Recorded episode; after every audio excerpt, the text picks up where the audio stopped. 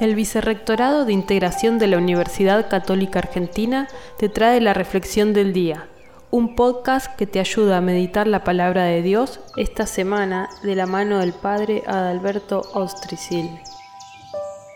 Qué importante esta, esta expresión de Jesús. En el capítulo 11, al finalizar el capítulo 11 de San Mateo, vengan a mí todos los que están afligidos y agobiados, y yo los aliviaré. Y más adelante también se describe a sí mismo como aquel que es paciente y humilde de corazón.